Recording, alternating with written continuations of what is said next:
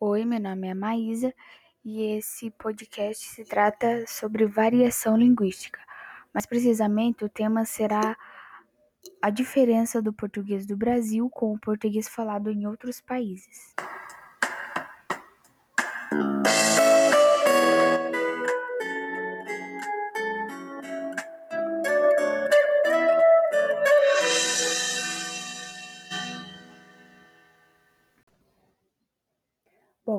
Esse tema é sobre é, a diferença do português, eu escolhi falar sobre a comparação do português falado em Portugal com o português falado no Brasil.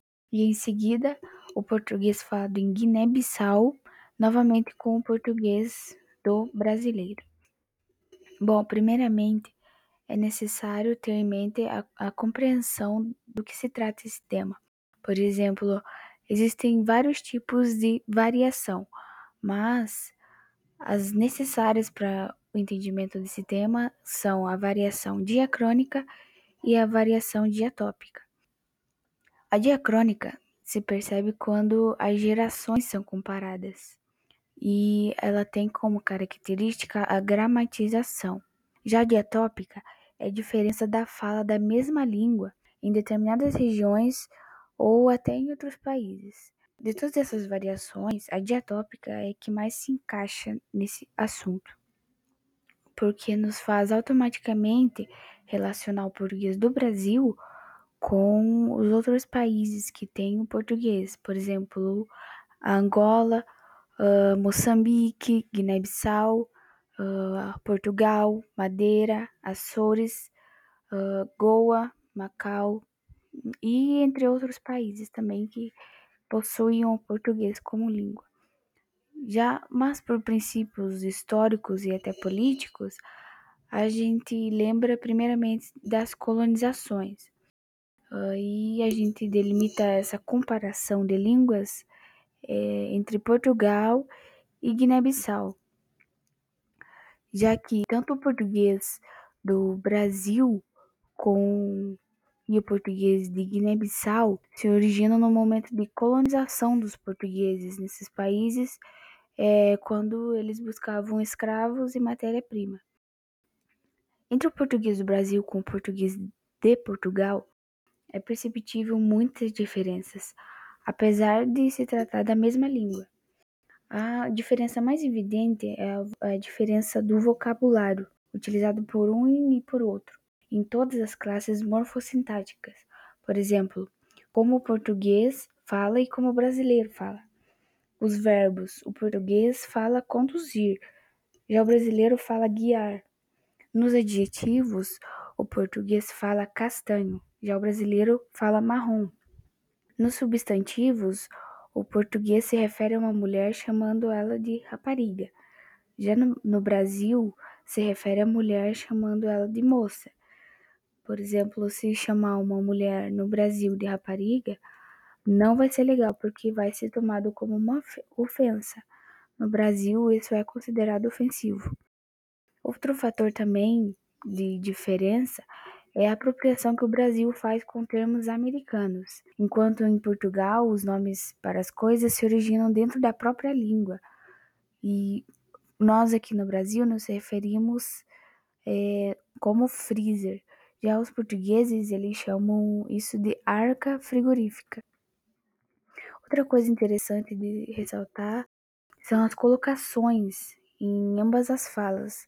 Na minha opinião, é um trabalho muito difícil que se dá aos dicionaristas, por, é, porque é, ambas as línguas é, usam objetos inanimados para descrever a quantidade ou a grandiosidade de algo. Uh, uma das colocações interessantes em Portugal diz que irá chover a potes, mas se isso for dito aqui no Brasil, não será entendido da mesma forma. Só será entendido se, por exemplo, dizer que vai chover canivetes. Em seguida, é, temos as diferenças do português do Brasil com o português falado em Guiné-Bissau, que só se tornou língua oficial no país em 1973, uh, trazida pelos nativos portugueses na época das colonizações em busca de escravos, tendo isso também em comum com o Brasil, como já foi falado, por conta das colonizações. Naquela época, as línguas já pré-existentes do país eram proibidas pelos portugueses. Eles exigiam que as pessoas é, usassem apenas o português para se comunicar. Já os guineenses, eles foram bem resistentes em questão a isso, porque eles acreditavam que a língua é a identidade de um povo, seu bem mais precioso. Por isso, em Guiné-Bissau se predomina o uso de várias línguas, principalmente o uso do crioulo, a língua de ninguém, como eles se referem. Já no Brasil não foi bem assim. Hoje em dia raramente se vê línguas indígenas sendo usadas. É, no Brasil estão cada vez mais próximas de ser extintas, devido ao desmatamento, principalmente atualmente, é, como explica o professor Dante Lucchesi em uma videoconferência. A grande diversidade de línguas indígenas, né, das línguas indígenas brasileiras, constitui uma das maiores riquezas do nosso patrimônio linguístico e cultural. Porém, esse patrimônio está sendo crescentemente ameaçado e a maioria dessas línguas corre hoje sério risco de extinção. Uma situação que só tem se agravado nos últimos anos, quando o governo federal passou a estimular a ação de grileiros e grupos criminosos que praticam o desmatamento e o garimpo ilegal, destruindo a floresta amazônica e poluindo seus rios. No Brasil, o português é usado por 100% da população brasileira. Já em Guiné-Bissau, tem em torno apenas de 10% de falantes da língua portuguesa. E para o, para o foco principal da discussão sobre diferenças, temos a comparação do português de Guiné-Bissau com o português do, do Maranhão, que fica localizado no nordeste do Brasil. Aí a gente já entra no assunto do preconceito linguístico, que não vem ao caso nesse podcast, que o português do Maranhão é o considerado mais certinho de todas as regiões do Brasil, que eles falam, os maranhenses falam mais corretamente que os outros estados. E foram analisados pelas áreas da sociolinguística e da dialetologia diretamente das fala, da fala dos nativos dos, dos dois países, através de entrevistas que analisaram os seguintes níveis linguísticos: o fonético-fonológico, o semântico-lexical e o morfossintático.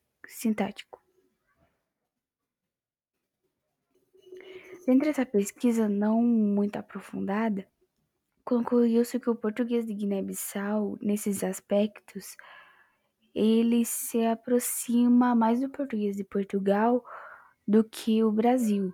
Por exemplo, se houver uma conversa entre um guineense e um brasileiro, o contexto pode até ajudar na compreensão, mas a escolha dos termos a, ser usados pode gerar outra interpretação para os dois falantes. E aí que se nota a análise feita entre as diferenças do português de, falado no Maranhão e o falado em Guiné-Bissau.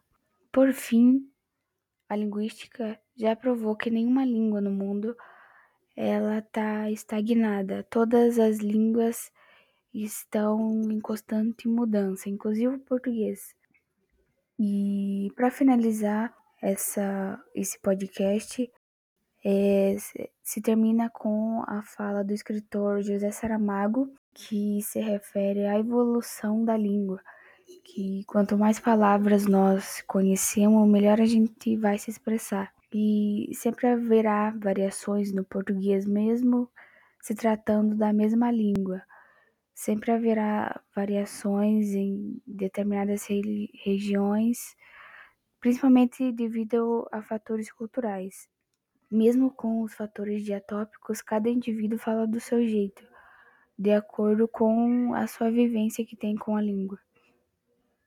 Nós falamos e usamos tudo isso, os substantivos, os verbos, os adjetivos, eh, as conjunções, tudo, digamos, usamos-lo como, como se isso tivesse existido sempre, não?